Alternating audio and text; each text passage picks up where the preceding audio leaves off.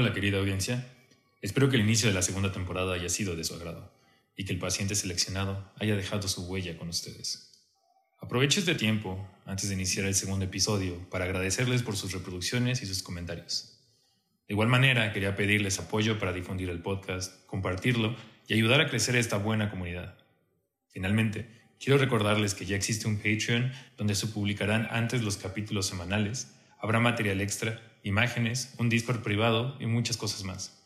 Recuerden seguirnos en nuestras redes sociales y sin más, comencemos. Que se abran las puertas a la mente. Sean liberados los monstruos que habitan en la noche y que los animales que viven dentro de nosotros se manifiesten. Escuchemos las historias de las almas olvidadas. Juremos primum non nocere y sean bienvenidos al podcast del Doctor Noche.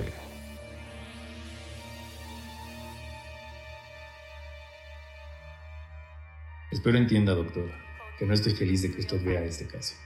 Pero si en algo tiene razón el director del hospital, es que lamentablemente solo usted puede tratar estos casos. El paciente de la celda 266 es un hombre que estudió filosofía y letras. No tiene antecedentes hasta el día de hoy, que lamentablemente decidió que la cara de una mujer que paseaba por el centro comercial iba a ser su almuerzo. La pobre mujer entrará a cirugía, pero no creo que puedan ayudarla mucho, ahora que no tiene párpados ni nariz. Solo necesito una firma de que usted está entrando bajo su propio riesgo. Ya sabe, lo mismo de siempre. No nos conocemos pero hacía tiempo necesitaba ayuda. Intenté dejarlo pasar, creer que era solamente un truco, que estaba imaginándolo todo, pero finalmente tengo que admitirlo. No estoy bien. No había tenido problemas hasta ahora, doctor. Olvidé mi vida pasada, escapé de la granja olvidada en Michoacán, olvidé mi familia y, más importante, había dejado atrás todas las cosas que me habían enseñado. Pero ahora, por culpa de esa maldita aplicación, escucho esa canción en todos lados. Sin embargo, antes de ir al origen del problema, ¿sabías que el experimento de Pavlov para comprobar el condicionamiento y la extinción de estímulos era increíblemente cruel? Tan cruel que seguro si se hubiera hecho hoy en día, PETA o alguna otra organización hubiese detenido instantáneamente los procedimientos. Los perros que utilizaron no eran libres, estaban amarrados a una estructura que los mantenía en una misma posición encerrados en una habitación sin ningún estímulo más que una campana que les avisaba que pronto comerían. Básicamente, eran prisioneros a los que se mantenían vivos a expensas de una campana. Pero esto no acababa ahí. No les era suficiente saber que salivaban. Tenían que cuantificar. Necesitaban datos, pruebas de que funcionaba, por lo que expusieron sus glándulas, las conectaron a recolectores, y debido a esto, un gran número de perros acabó muriendo lenta y agonizantemente mientras alguna bacteria acababa con la poca vida que tenían. Y eso para los que tenían suerte. Los pocos que sobrevivieron seguían siendo parte del experimento. Ahora que sabían que era el acondicionamiento, era necesario eliminar la respuesta. Ahora, en vez de darles comida cada vez que sonaba la campana, les daban algo ácido, desagradable, o simplemente dejaban de alimentarlos. No fue hasta que se acabó la vida de los perros que el experimento terminó. Así fue mi vida. Yo era ese maldito prisionero en una maldita granja en medio de la nada, y Pavlov era mi maldito padre. Espero esté preparado, doctor, y que el juramento hipocrático sea real, porque estoy por contar del crimen de toda mi familia. Mi familia era de Michoacán, de un rancho sin nombre por el cual pasaba la carretera estatal, la Liebre, por la que cruzaban no cientos, sino miles de camiones y muy pocos coches al mes. El rancho, o granja como lo llamábamos, era un pretexto de casa con pocos animales, sin suelo fértil y con un calor del demonio. Éramos ocho personas en el rancho, todos familia y todos igual de egoístas y agresivos. Nos peleábamos por comida, por espacio o por lo que fuera necesario. Recuerdo que cuando era niño, mi familia hacía lo que fuese para sobrevivir. Varias veces intentamos plantar. Mi padre realizaba cualquier trabajo desde arreglar llantas o rentar baños hasta lavar coches y no fue hasta mis 13 años de edad que supe qué hacían las mujeres de la familia y cómo era que ellas siempre traían comida de la carretera. Ahora que lo veo en retrospectiva, fue nuestra culpa. Mi padre, en vez de preocuparse, solo se aprovechó de las ganancias que generaban mis hermanas, tías y mi madre. Es cierto que me arrepiento, pero yo no podía hacer nada. Era todo lo que conocía. Pensaba que esas prácticas eran normales, que ese era el papel de las mujeres, pues mi padre no hacía nada para protegerlas o incluso para generar algún tipo de ganancia diferente. De hecho, no me sorprende que incluso ese monstruo era quien más comía en la casa, el que se la pasaba viviendo, el que las llevaba desde temprano y solo iba por ellas ya entrada la madrugada. Lamentablemente, aprendimos a la fuerza que la comida no duraría ni tampoco la fuerza de las mujeres de mi familia. No fue hasta que una de mis hermanas, la más pequeña, regresó antes de que mi padre fuera por ella. Estaba llena de moretones, ensangrentada, con un ojo morado, y en el otro, en vez de verle lo blanco a la esclera, ésta se pintaba de sangre. Su vestido estaba desgarrado, y ya ni siquiera lograba cubrirla por completo. Mi padre, borracho, se tambaleó en la puerta, la abrazó y la sostuvo preguntando qué había ocurrido. Sin embargo, mi hermana no hablaba, solo temblaba y se dejó caer a los brazos de mi padre. Corrí para ayudar a mi padre. Mi hermana parecía un fideo, estaba pálida y su semblante dejó de ser el de una niña y más parecía el de una anciana cansada de la vida y contando las pocas respiraciones que le quedaban de vida. Mi padre salió corriendo hacia la libre y yo detrás de él. Lo primero que vimos fue un camión rojo estacionado con la puerta del copiloto abierta, y sobre el asiento del pasajero se encontraba mi madre, recargada sobre el asiento del conductor y con su espalda hacia nosotros. Mi padre se detuvo al ver lo que estaba haciendo mi madre, le gritó, ella volteó y le dijo que todo estaba bien, que ya había calmado al conductor y que no le haría más daño a mis hermanas o tías. Mi padre no escuchó a mi madre y de todas formas se acercó al camión al lado de la llanta frontal derecha se encontraba mi tía con la cara amoratada, abrazando a mi prima que yacía inconsciente. Estoy seguro que en ese momento el diablo se apoderó del cuerpo de mi padre, o tal vez, por primera vez en su vida, le dio importancia a la vida de mis hermanas, o quizá solo haya sido el alcohol que actuó por sí solo. Mi padre le dio la vuelta al camión, abrió la puerta del conductor, entre golpes, rasguños y empujones pudo bajarlo del camión, Tomó una roca que estaba en el camino mientras yo veía todo, levantó la piedra arriba de su cabeza y con todas sus fuerzas dirigió una y otra y otra vez a la cabeza del conductor. Mi padre gritaba, mi madre no paraba de llorar y la piedra dejó ese sonido seco y se escuchaba cómo chocaba contra el charco de sangre, huesos y sesos que se había convertido en la cabeza del conductor. Mi padre agarró a mi madre y a mi tía del cabello las arrastró mientras me ordenaba que me llevara a mi prima a la granja. Cargué a mi prima y la llevé a la casa. Mi padre salió y desde la ventana vi cómo arrastraba al chofer hacia la casa. Lo siguiente que le contaré, doctor, está plasmado en mi mente mejor que mi primer beso o cualquier otro recuerdo. Mi padre llevó el cuerpo a la parte trasera donde llevábamos a los pollos para matarlos, donde despellejábamos a los cerdos para hacer chicharrón y no volvió en al menos una hora.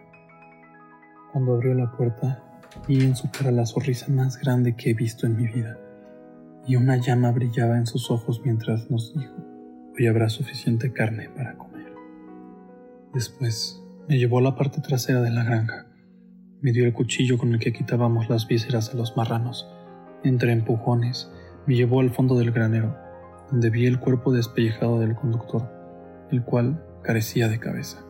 Anda, muchacho, Sabes que no podemos desperdiciar nada, me dijo mi padre mientras me empujaba hacia el abdomen cerrado del conductor. Empecé a abrirle la panza al conductor, sabiendo que si me resistía mi padre me iba a golpear como lo había hecho antes. Él dio la media vuelta y prendió la radio. Era una radio vieja que apenas funcionaba y solo alcanzaba las frecuencias de amplitud moderada. Sin embargo, y es aquí donde inicia todo. Mi padre no solo le robaría la vida al conductor, sino también eventualmente llevaría al camión a un despeñadero. Y lo único que conservamos fue el cassette de The Animals, donde se encontraba la canción The House of the Rising Sun, canción que mi padre puso ese día una tras otra, tras otra vez, hasta que acabamos de sacar toda la carne del cuerpo y de preservar todos los órganos que podíamos comer. En un principio, Solo mi padre comía. Nadie más se atrevía a probar el pozole que no llevaba puerco. No fue hasta que mi hermana pequeña, la más golpeada, decidió romper con el silencio y sorber el caldo y comer la carne. Poco a poco empezamos a aventurarnos a comer y a mis 15 años mi estómago nunca había estado tan lleno. Aquella noche nadie habló sobre el tema. Esa noche todos teníamos la panza llena. Mi prima ya había despertado y nadie tuvo problemas para dormir. Desayunamos pozole nuevamente y con ese cuerpo pudimos comer por semanas. Seré honesto, cuando por fin nos acabamos al conductor, mi padre no tuvo que convencer a mis hermanas ni a nadie. Ellas estaban felices de que no tenían que ir a la carretera, que habían dejado el tema de estar al lado de la libre esperando a que llegara alguien con necesidad. La próxima vez que salieron a la carretera, mi padre en vez de quedarse a beber, decidió beber cerca de donde ellas estaban, escondido entre los pastos y los árboles, esperando pacientemente con la roca que había usado inicialmente y con un machete bien ajustado a su cinturón. Como dije, miles de camiones pasaban, por lo que solo fue cuestión de tiempo para que otro se detuviera con las ganas de un servicio que no recibiría, al menos no completamente. Yo esperaba en la granja, preparando el matadero, limpiando y afilando los cuchillos. Sabía que tan pronto llegara mi padre, él querría iniciar lo más pronto posible. La experiencia fue completamente diferente. Primero llegaron las mujeres a la granja, cantando y tarareando. Luego mi padre arrastrando a un hombre todavía más grande y gordo que el pasado. Igual que el otro, este carecía de cabeza. Solo que esta vez el corte fue realizado más finamente y supongo que con el machete. Lo llevó a la parte trasera. Mi padre prendió la radio y puso la misma maldita canción. Después, desvestimos el cuerpo y empezamos a despellejarlo. Cortamos músculos, sacamos órganos y quemamos lo que no podíamos usar. Y nuevamente, la música paró hasta que nosotros habíamos acabado. Yo sabía que estaba haciendo mal. Yo sabía que lo que hacíamos era pecado y que era imperdonable. Pero doctor, ¿alguna vez ha pasado hambre? ¿Alguna vez no ha podido dormir por el dolor que siente en el estómago? Estaba tan flaco que podía sentir a los gusanos de mi estómago moverse, buscando algo de que nutrirse, pero ni para ellos ni para mí había nada. Nuevamente comimos por semanas, y esta práctica se hizo recurrente. Si le soy sincero, no sé a cuántas personas despellejé. Bien pudieron ser 15 o pudieron haber sido 30 pero al menos sé que durante dos años no nos hacía falta comida sobre la mesa. Era cuestión de tiempo para que se corriera la voz de la desaparición de camiones y de la curva peligrosa donde habían encontrado tantos camiones estrellados. Cada vez había menos tránsito y fue eso lo que hizo que mi padre tomara medidas diferentes. Como le mencioné, mi padre también arreglaba llantas, entonces dejamos de usar a las mujeres como señuelos y empezamos a poner vidrio u objetos que lastimaran a las llantas para que se vieran en la necesidad de detenerse y buscar la ayuda de mi padre. Pero incluso eso no era suficiente. La gota que derramó el vaso fue una vez que mi hermana mayor, en su intento de conseguir una vida mejor y por azares del destino, conoció a uno de los clientes a los que le ponchamos la llanta. Mi padre estaba furioso. Sabía que se le iría a una de sus hijas, y probablemente la más bonita de las mujeres de la casa. Asustado, pensé que con las visitas recurrentes del tipo, eventualmente él sufriría el mismo destino que los conductores. Lamentablemente me equivoqué. Como lo había hecho ya casi religiosamente, el sujeto vino, habló con mi hermana y se marchó. Yo veía a lo lejos y dentro de mí soñaba con irme también. Odiaba el rancho y odiaba a mi padre. Regresé al granero y pude escuchar cómo mi padre se acercaba con un bulto pesado me asomé por la ventana y no podía reconocer el cuerpo. Sin embargo, veía cómo mi madre lo golpeaba e intentaba detenerme. Veía lágrimas, enojo, miedo en la cara de mi madre. Y al momento de que mi padre cruzó el umbral de la puerta, descubrí por qué mi madre estaba tan aterrorizada. Mi padre, sin decirme la razón, sin hablar conmigo, sin ningún otro gesto, me aventó el cuchillo, encendió la radio y colgó a mi hermana mayor sobre el gancho en el cual habíamos destazado a tanta gente. No podía creer lo que veía. Margarita, mi hermana, apenas respiraba cuando mi padre le cortó el cuello y me volteó a ver para decirme, ¿esperas una invitación o qué chingados, pinche chamaco? ponte a trabajar.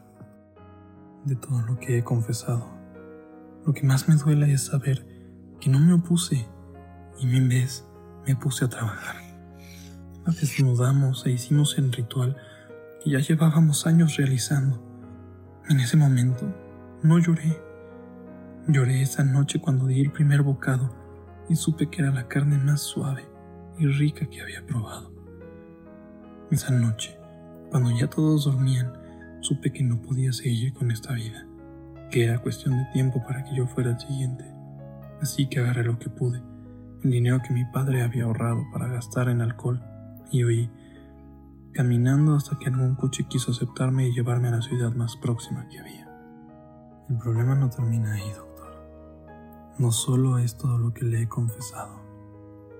Aprendí a dejar el pasado donde todos lo dejamos, en el pasado. Aprendí a olvidar el sabor de la carne humana. Y lo más importante, olvidé los días calurosos y el olor a sangre que emanaba el matadero. Sin embargo, lo que verdaderamente me preocupa es que al igual que a los perros de Pavlov, cada vez que escucho aunque sea una parte de esa maldita canción, que para mi maldita suerte está de moda por TikTok. Tengo esa necesidad de volver a alimentarme de carne humana. Necesidad que al principio podía ignorar, pero que ahora no puedo controlar.